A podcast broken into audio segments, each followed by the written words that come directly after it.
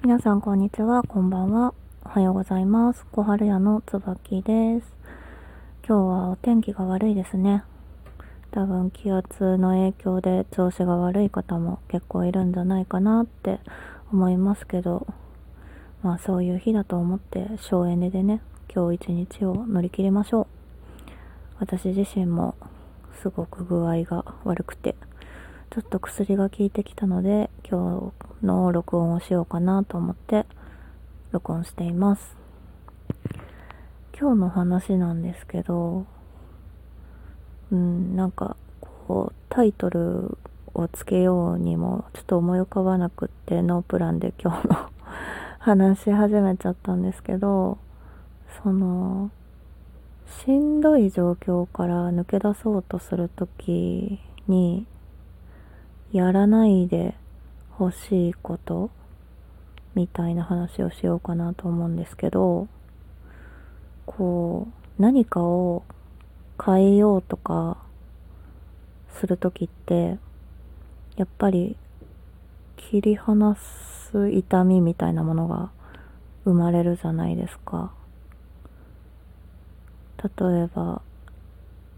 今までずっとお付き合いがあった人で、でもその人と感覚が合わないなみたいな時にちょっとこの人と距離を置こうかなとかもう連絡を取らないようにしたいなってなった時に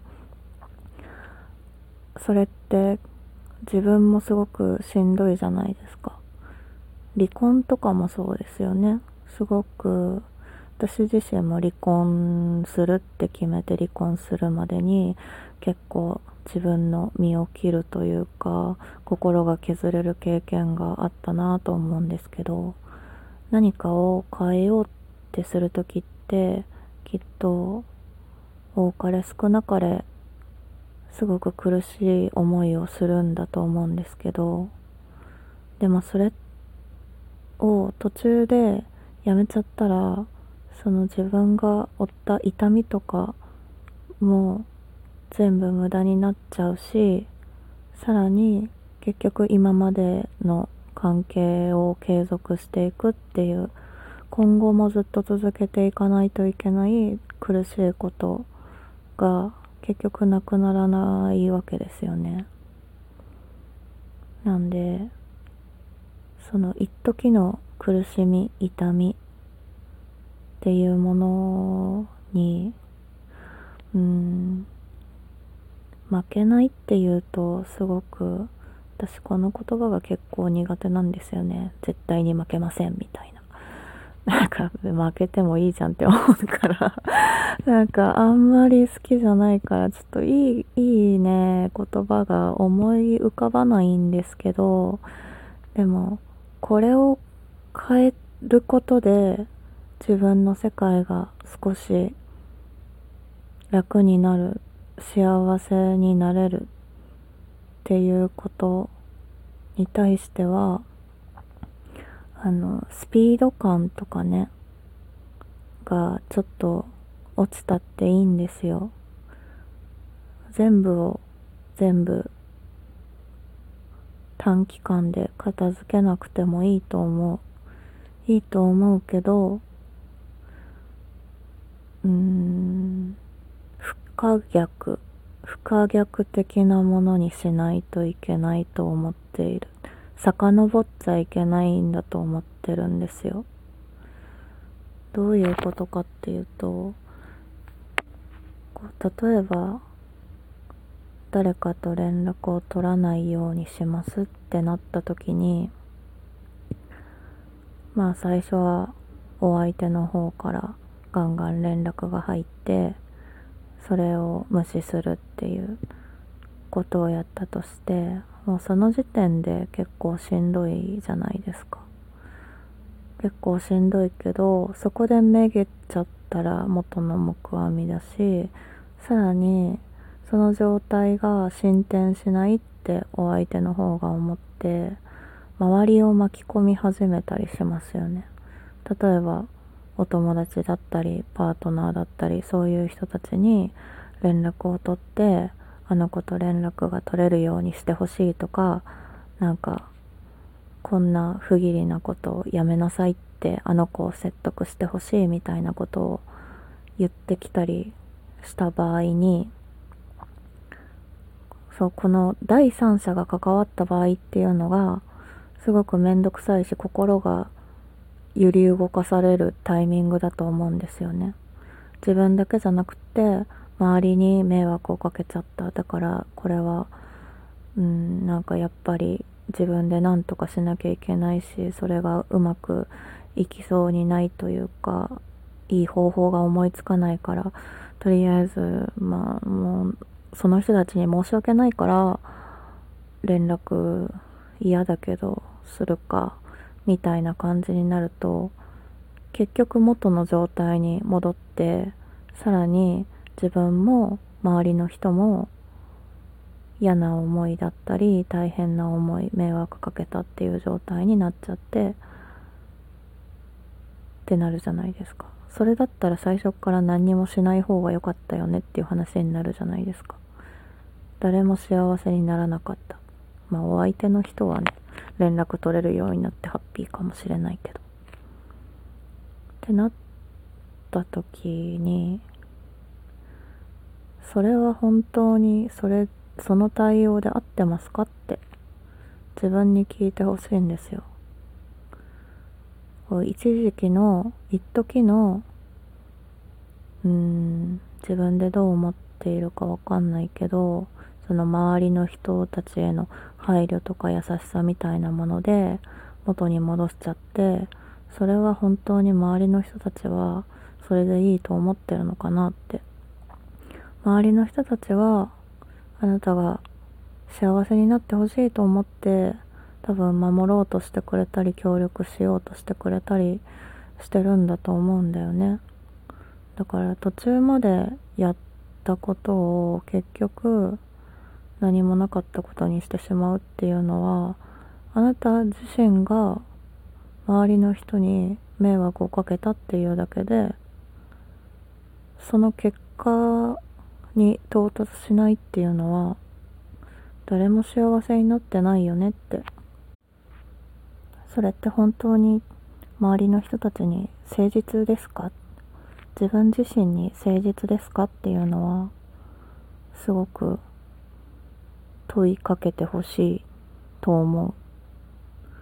あなたが本当にどうしたいのか。例えば、こう、パートナーから暴力を受けていますっていう人がいたとして、その人をそのお家から助けようとしてくれてる人たちがいたとするじゃないですか。でそしたらその暴力を振るっていた人っていうのがその助けてくれた周りの人とか自分のなんだろう親とかお友達とかにこうあいつをどこにやったんだとかこういっぱい連絡をかけてきて迷惑をかけてるっていう状態になったとしてその状態が申し訳ないと思って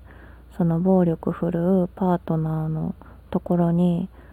自分が戻るってしちゃったらそれってみんなの今までの労力何だったの？だし周りの人はあなたをその環境から救救うっていう表現は違うな。そんなところにいてほしくないってあなたには幸せになってほしいから、そんなところにはいるべきじゃないって。あなたの価値を分かってくれて、あなた自身を大切にしてくれる場所で生きていってほしいって思うから、周りの人はあなたの脱出を手伝ってくれてるわけじゃないですか。で、その、周りの人たちの願いはあなたが幸せになることなのにあなた自身が周りの人に迷惑かけてるからやっぱりあの人のところに戻りますって全然周りの人のこと考えてないよね。って当然ねそんなしんどい状態の時に自分自身がね渦中にいる時にもう錯乱してるだろうしメンタルの状態もガチャガチャだろうしそんな理性的な判断をできる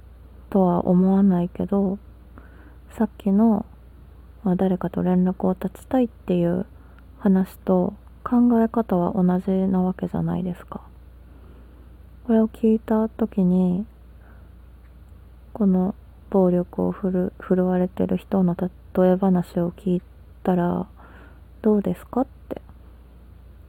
それって本当に自分の望みですか？周りの人の望みですか？その選択をしたことで誰が幸せになりましたか？って考えたらあそれはその選択は違うなってきっとわかると思うんです。だからね人のことを考えられるっていうのはすごく素敵なことだと思うけどもしかしたらその考え方は周りの人を傷つけてるかもしれないって周りの人の望みをちゃんと理解できてないかもしれないって思ってほしいんです。卑屈な人卑屈になっちゃってる人それは家庭環境かもしれないし何か心の不調かもしれないし何が原因かは分かんないけど卑屈になっちゃってる人はそういう考えをしがちだからちゃんと自分自身の価値を分かってほしいし分かってほしいって言っても分かんないんだよね分かるよ 分かんないんだよね分かるよって何言ってるんだろうってこんがらがっちゃうけどでも見当違いなことをしてるかもしれないっていうのは可能性として心に留めておいてほしいなって思うことがあったのでちょっとお話ししました。でこの話とは別に自分が第三者になるっていうパターンもこの間あったんですよ。まあそれはねあの連絡取りたい側の人があのその連絡を取りたい今取れてない人の友達その娘その娘の友達を経由して返事をするように言ってほしいみたいな感じで言われたんですけど私がその登場人物の3番目友達の娘の友達なんですけど そう連絡を返すように言ってくれみたいな風に言われたんですけどそういう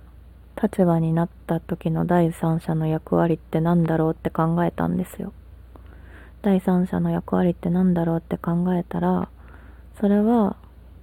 その今頑張ってる人たちの邪魔をしないことだなって思ってその決めるのは結局どうするか決めるのは結局当事者なわけだからそういう話があったっていうことは伝えておくねってただ決めるのはあの人だからどうするかはわからないって伝えることはできるけどその人の考えに私が何か影響を及ぼすことはできないしやらないよって伝えたんですね。第三者の役割ってきっとそういうことなんじゃないかなって今頑張って世界を変えようとしている人の決断の邪魔をしないってことだなって思いました。それが本当に正しかったかどうかは分かんないけど私はその選択で良かった。思ってますうん、ちょっと具体的な話がね、しにくいので伝わりづらいかもしれないですけど、でも概念としてはそういうことって結構あるんじゃないかなと思ったので、今日ちょっと録音してみました。これ AI の記事にすると絶対わかんないやつだよね。それとかあれとか、あの人とかこの人とか。放送で聞いててもね、わかんないかもしれないけど。まあ、ちょっとなんか、心に刺さる部分というか、こう、覚えがあるみたいなことがあったら、小春屋がそんな話してたなって思い出していただけたら嬉しいです。この後聞き返して全然何言ってるかわかんないなって恥ずかしくなったらこの放送は消えるかもしれないけど一旦今日はこの辺にしておきます。何か気づいたことや良かったこと、要望などでも構いませんので、もし何かあれば、レターやコメントでご連絡いただけたら嬉しいです。それでは、本日の放送は以上になります。最後までお聴きいただきありがとうございました。また次回の放送でお会いしましょう。小春屋の椿でした。さよなら。